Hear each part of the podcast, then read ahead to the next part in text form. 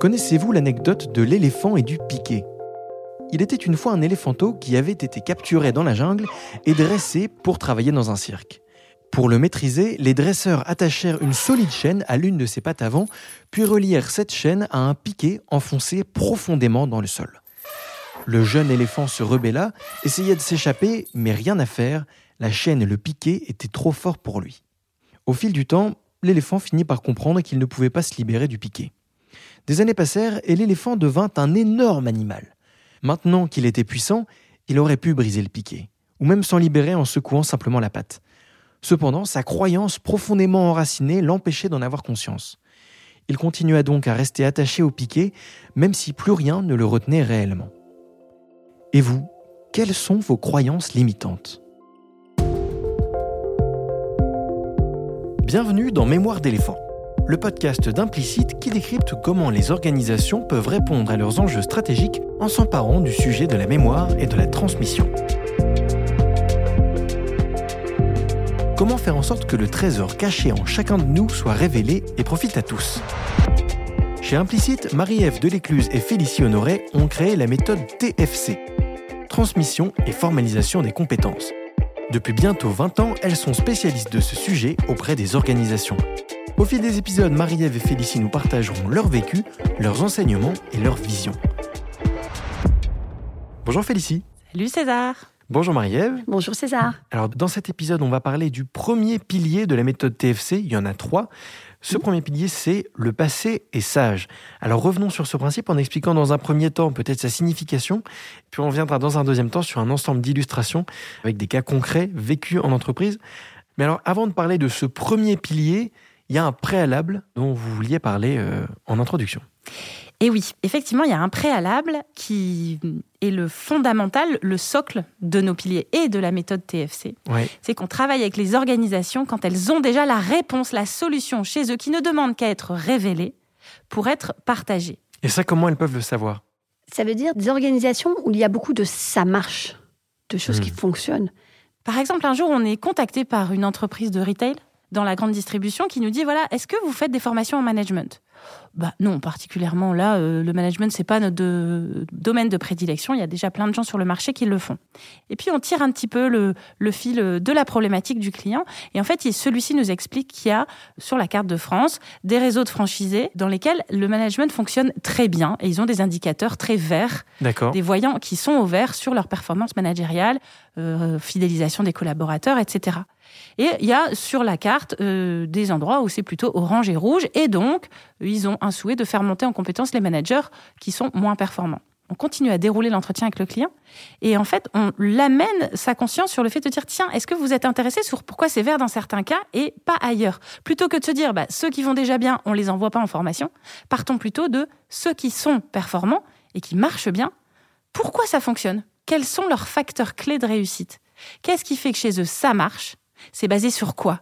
C'est basé sur un mindset, c'est basé sur des performances spécifiques, c'est basé sur une organisation du travail, sur plein de choses qui peuvent être euh, euh, la raison qui va expliquer ça. Plutôt que d'aller chercher une formation et une solution qui est à l'extérieur, pourquoi on partirait pas sur les ça marche qui sont déjà là pour pouvoir les révéler et amener la solution aux indicateurs orange et rouge grâce à ceux qui sont déjà dans les indicateurs verts. Imaginez la fierté des collaborateurs de savoir que c'est eux qui vont être euh, la base de la formation pour les autres magasins. Hmm, donc pour résumer, on pourrait dire aux, personnes qui nous écoutent, cherchez pas des solutions toutes faites, allez d'abord explorer euh, euh, ce qui se fait dans votre entreprise, est-ce qu'il y a des choses qui fonctionnent, est-ce qu'il y a des, bonnes pratiques dont on pourrait s'inspirer pour aider là où il y a un peu plus de, de faiblesse? C'est ça, et de les transmettre du coup et les sauvegarder. Ok, très bien. Donc on a notre base, notre base c'est regarder ce qu'il y a en vous. Maintenant on arrive sur le premier de nos trois principes qui est le passé et sage. Marie-Ève, pour commencer, est-ce que tu pourrais donner quelques mots sur ce principe? Oui. La notion de passé sage, c'est pour amener euh, les personnes à tirer des enseignements du passé. On avance mieux, on se construit mieux, on apprend mieux si on sait d'où on vient, Hmm. ça semble assez simple, mais par analogie avec la famille, si on sait euh, d'où on vient, euh, par qui on a été élevé, comment on s'est construit la famille de génération en génération, du coup, on peut envisager l'avenir euh, de manière beaucoup plus sereine. C'est exactement la même chose pour l'entreprise. On peut agir aujourd'hui et faire face aux enjeux de demain si on connaît son terreau, si on connaît sa base. D'où le passé euh, et sage. D'ailleurs, euh, dans tout ce qui est familial, des fois transgénérationnel, on se trimballe un peu des, Des fardeaux. des, fardeaux, des boulets, des secrets qui réatterrissent des années, des générations plus tard. On se dit non mais euh, voilà, qu'est-ce qui se passe? En fait, c'est des choses qui étaient cachées, qui étaient non dites, mais en fait qui font partie de chacun de nous et qui teintent colorent euh, nos pratiques, nos choix, nos croyances, nos modes de vie des fois. C'est exactement la même chose au niveau organisationnel. C'est qu'il y a eu des vécus, des traumas, des réussites, euh, des règles tacites qui existent, des croyances en fonction de quelque chose. On ne se rappelle même plus pourquoi.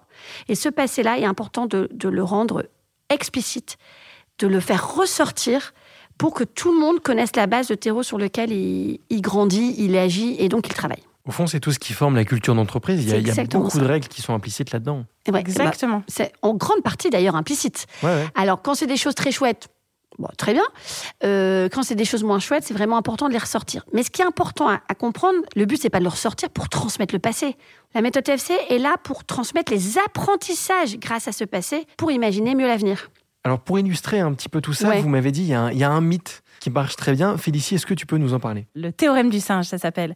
Effectivement, imagine César euh, dans une pièce euh, fermée. Euh, on a quatre singes, D'accord? d'accord Un escabeau et en haut de l'escabeau, une main de banane. Très bien. Plusieurs bananes, appétissantes et tout ça, succulentes. Évidemment, un premier singe va s'approcher de l'échelle pour aller essayer de décrocher une, une banane. Il va essayer et les autres vont être aspergés d'eau froide. Assez désagréable, euh, Pas cool. donc pas cool. Donc du coup, à chaque fois qu'il y a un singe qui essaye de s'approcher de l'escabeau pour retirer une banane, tout le monde est aspergé d'eau froide. Pas très agréable, ce qui fait qu'à terme ils sont échaudés et euh, les singes qui ont vécu cette expérience-là vont plus chercher à aller chercher des bananes là-haut.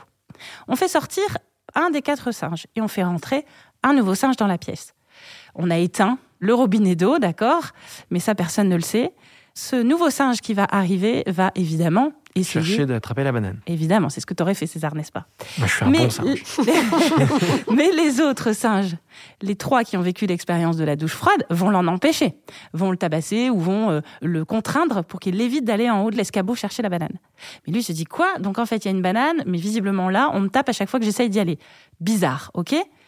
Bon, il va plus chercher la banane. On enlève un deuxième singe qui a vécu l'expérience et on fait rentrer un deuxième nouveau singe. Donc on a bien deux anciens singes et deux nouveaux. Hmm. Le nouveau singe, c'est plus toi César, mais quelqu'un d'autre, va arriver dans la pièce et va aller chercher la banane en haut de l'échelle.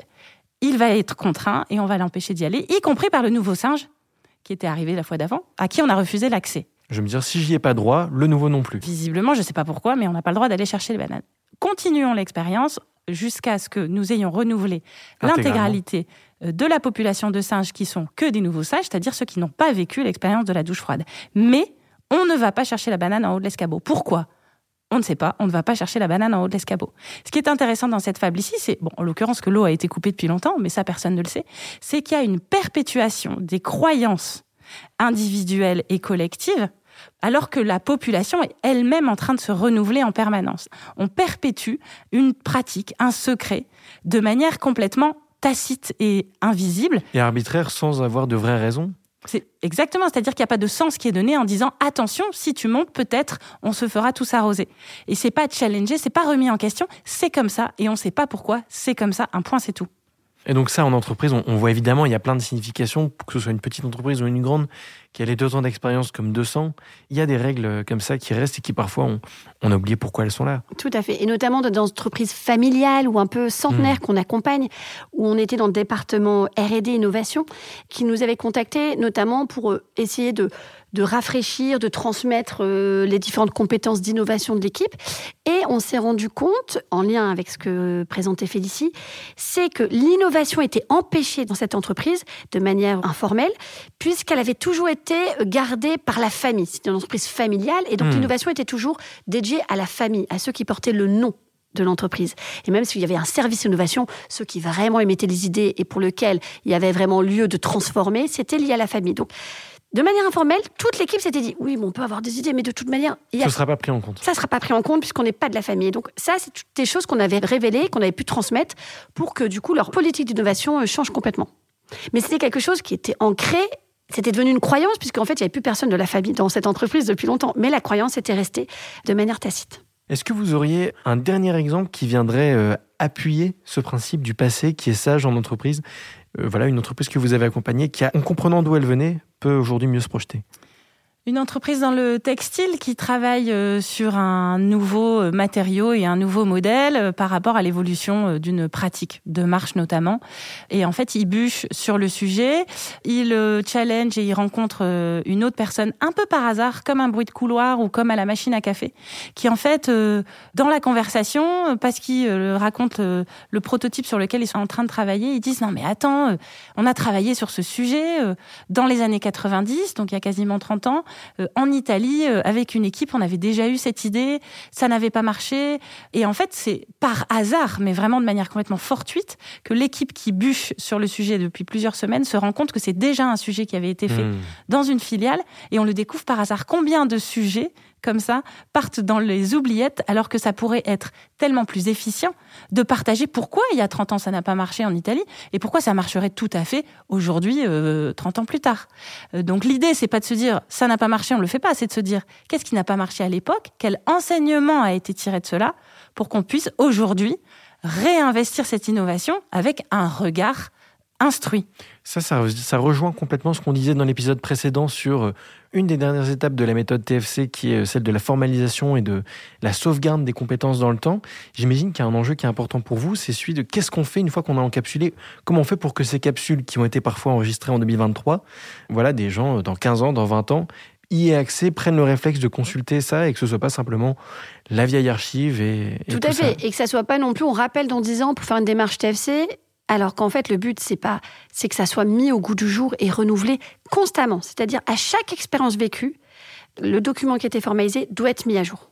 Ça, hmm. veut dire qu'on veut créer cette dynamique, cette culture de transmission. Le but, c'est pas on attend que la personne s'en aille ou, qu'il y ait un sujet, on fait une méthode TFC, c'est qu'il y ait une culture de transmission, de partage qui soit en fait récurrente dans l'entreprise. Ouais, constante. On n'est pas une boîte qui va pousser à faire de la data ou à faire du knowledge management pur. On est une école qui va euh, outiller les managers opérationnels, les équipes RH, tous les collaborateurs pour booster la culture de la transmission et pour partager.